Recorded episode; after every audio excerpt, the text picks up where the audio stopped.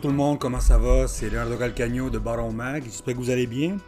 Écoutez, euh, notre nouveau épisode pour le, concours Blast dans une brasserie est ici. Aujourd'hui, on parle avec Ruisseau Noir. on parle avec l'équipe qui a gagné aussi le, concours. Puis aussi, je vais vous dire que dans pas long, on va annoncer notre concours 2023. Euh, vous avez beaucoup aimé ça. On a des, vraiment des belles brasseries qui embarquent encore cette année. Puis encore, soyez prêts. Envoyez votre recette. Merci beaucoup. Et voici notre, euh, notre entrevue. Quelle sorte de brasserie vous êtes? Ben, le projet, euh, on va fêter nos 5 ans, euh, nos 5 ans cette année. Le projet est parti de triple de bière dans son garage, que j'étais déjà entrepreneur dans un autre domaine. Puis, euh, par la force des choses, ben, j'ai décidé de partir ce projet-là euh, all-in. Puis, euh, j'ai délaissé mon autre entreprise de côté graduellement pour euh, me concentrer 100% à la bière. Triple de bière euh, de microbrasserie depuis euh, quinzaine d'années. On, euh, on a tombé là-dedans, puis là, on est parti le projet pour se lancer avec des bières classiques au- en cours de route. Ben, ça a évolué, le marché a évolué, euh, les bières ont évolué. Euh, nous, euh, nos tendances aussi de, de- de produits, puis on y va beaucoup émotionnellement avec les produits qu'on aime à la base, puis après ça, on partage ça aux gens qui, qui- qui sont avec nous autres, qui nous suivent, qui, qui nous consomment. là, nos concepts, Ouais, exact. C'est quoi la grosseur? Combien, combien de bières tu brasses par, mettons, par année? Ça, ben? Ben, habituellement, en général, euh, par saison, on a peu près totalement. On a à peu près 12 Q euh, par saison. Quand même, hein? Fait que, euh, à l'année, ça tombe déjà peut-être. Ça varie peut-être euh, quarantaine de produits là, global, là, assez, euh, assez diversifié selon la saison. Est-ce que tu vends beaucoup plus dans ton coin Terrebonne à Laudière ou c'est plus à, à travers le Québec? C'est plus, comment ton marché à toi? Ben, le marché a commencé dans notre région, euh, graduellement euh, upscalé, puis on est rendu dans au-dessus de 500 points de vente là, à travers le Québec. que, oui, localement, Montréal, euh, la Nodière, la- Laurentide, c'est nos, euh, nos points qui, qui roulent bien. Puis euh, graduellement, ben, tous les autres points de vente qui ont, ont augmenté avec, euh, avec la, la popularité de la brasserie. là. Quand quelqu'un vient à Ruisseau Noir, qu'est-ce qu'on peut s'attendre ici? Combien de, de lignes de feu que tu as? Quelle sorte de bouffe que tu as? Nous parles un petit peu quand quelqu'un vient ici qui n'est jamais venu ici. Ben, dans le fond, l'offre de, de service, tu sais, on, on a au-dessus de 24 lignes. On a des produits euh, qui sont en développement tout le temps à la brasserie. Les gens qui vont venir ici découvrir euh, la brasserie vont découvrir aussi que dans le taproom, ben, il y a des produits exclusifs, puis on a des produits réguliers qui sont disponibles là, puis on peut prendre euh, de la bière en take-out, on peut faire remplir des cruchons, on peut faire remplir des crawlers, et aussi on a de- une offre de service de nourriture aussi. OK. a- Ça, ça, de nourriture qu'on peut s'attendre ici. euh. ah, ben, tu- on a du finger food, euh, puis on travaille sur d'autres projets, là, qu'est-ce qui s'en vient pour euh, nous. Bien, excellent. Euh, maintenant, nous allons parler avec la gang de Tétro Sublime pour comprendre euh, quelles sortes de brasseurs qui sont chez eux, euh, comment c'était l'expérience de brasser une bière chez Ruisseau Noir, puis plus encore. Ben nous, euh, à la base, euh, c'était vraiment un peu comme Simon disait, c'était simplement sur une base amateur. On avait des goûts, moi et Philippe, on avait des goûts quand même communs, euh, un peu européens si tu veux. Puis de fil en aiguille, dans les deux premières années, assez rapidement, on s'est mis à expérimenter au gré des saisons, puis ce qu'on aimait faire. Puis, euh, on est rendu là. Assez rapidement, on s'est rendu avec les bières fruitées, puis c'est ce qui nous a amené à développer une bière aux pêches qu'on est, qu'on est heureux de partager aujourd'hui. Puis vous autres, vous êtes, comme, vous êtes membre de la BAC, euh, vous- Oui. comment ça fonctionne? Ça fait des années que vous êtes dans la BAC? Comment, comment vous vous êtes rencontrés Quand même récemment dans mon cas, Philippe peut-être plus longtemps. Ouais, pas bien, bien, mais ça fait 4-5 ans qu'on brasse. Puis on est membre de la BAC. euh, Moi, peut-être ça fait deux ans. Lui, depuis l'année passée, justement, pour le, pour le concours. OK.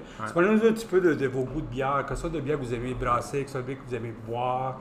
Euh, c'est quoi? Comment ça fonctionne? Quand, quand vous taillez ensemble, faire une bière avec, chez vous? Ben, nous, c'est un peu drôle parce qu'au départ, c'est que nous, on, on fait notre propre houblon. Fait qu'on a fait au départ des bières en fonction du- des houblons qu'on avait. Fait qu'on avait essentiellement des bières pour faire des IPA. Donc, au départ, c'est ce qu'on faisait. Puis nos palettes de goût, c'était surtout des bières plus euh, type lager, euh, Berliner Weiss, des ale, ces trucs-là. Fait qu'au début, c'est ce qu'on a développé.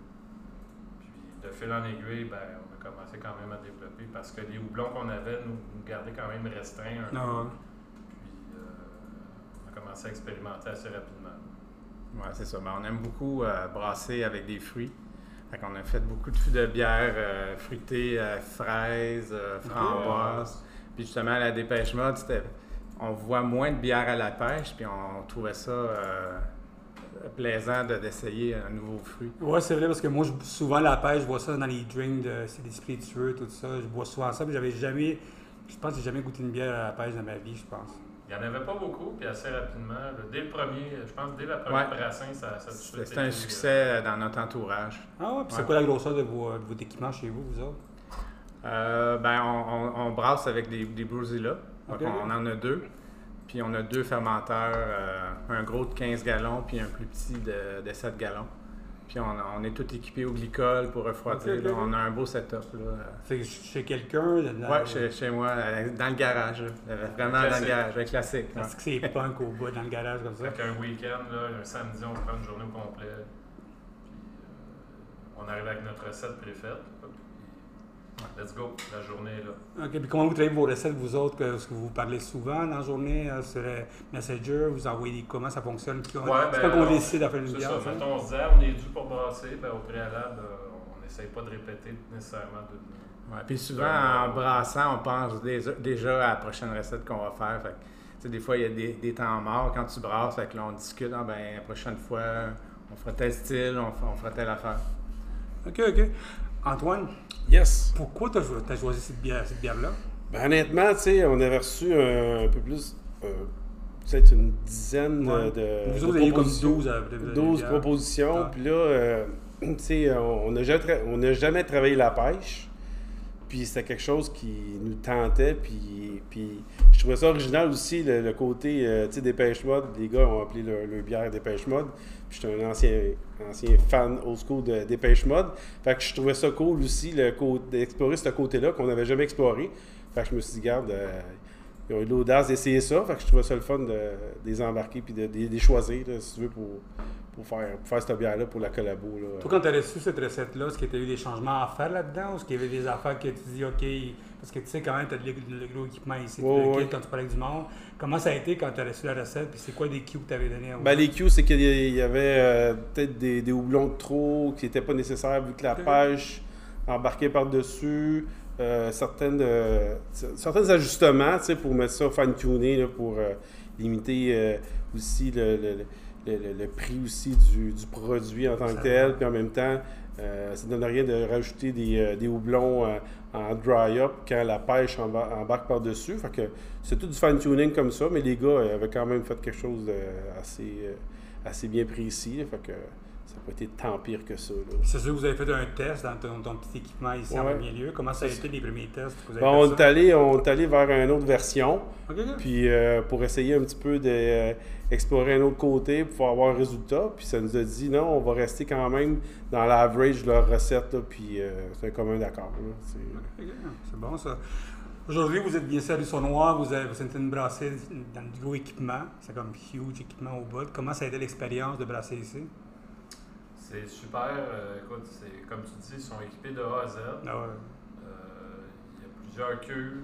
Euh, tu vois que c'est, c'est de l'équipement de qualité. Les lieux sont propres.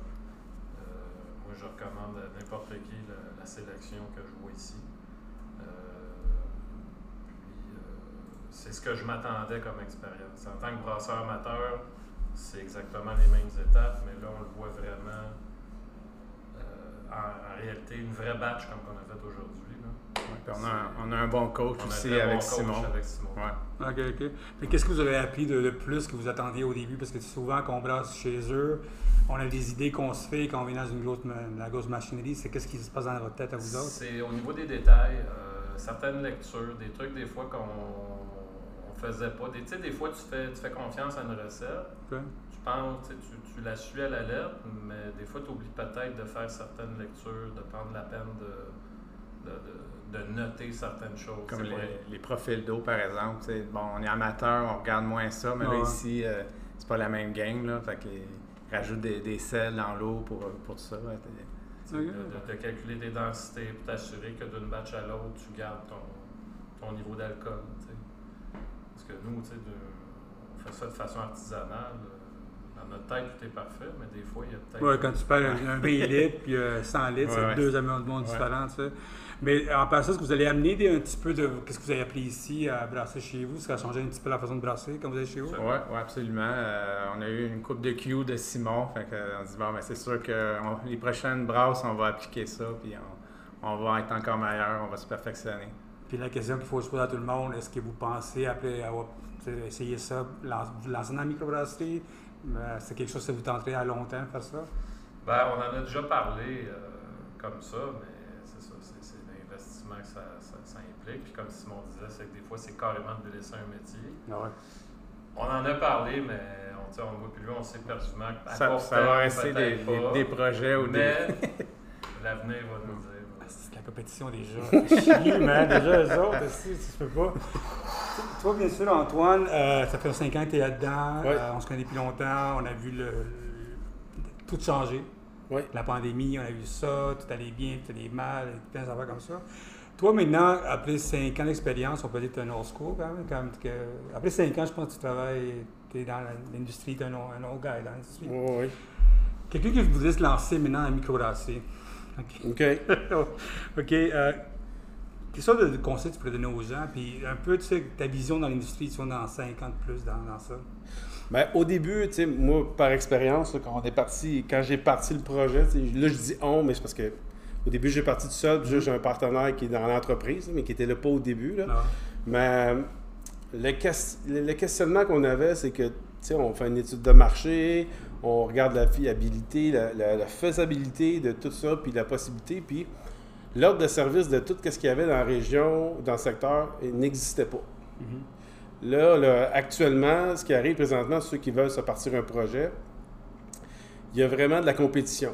Puis au début, moi, quand quand on a starté, il y en avait, mais pas autant qu'aujourd'hui. Aujourd'hui, si on me demandait est-ce que tu te partirais une brasserie à cette date-ci-là présentement, je te dirais non.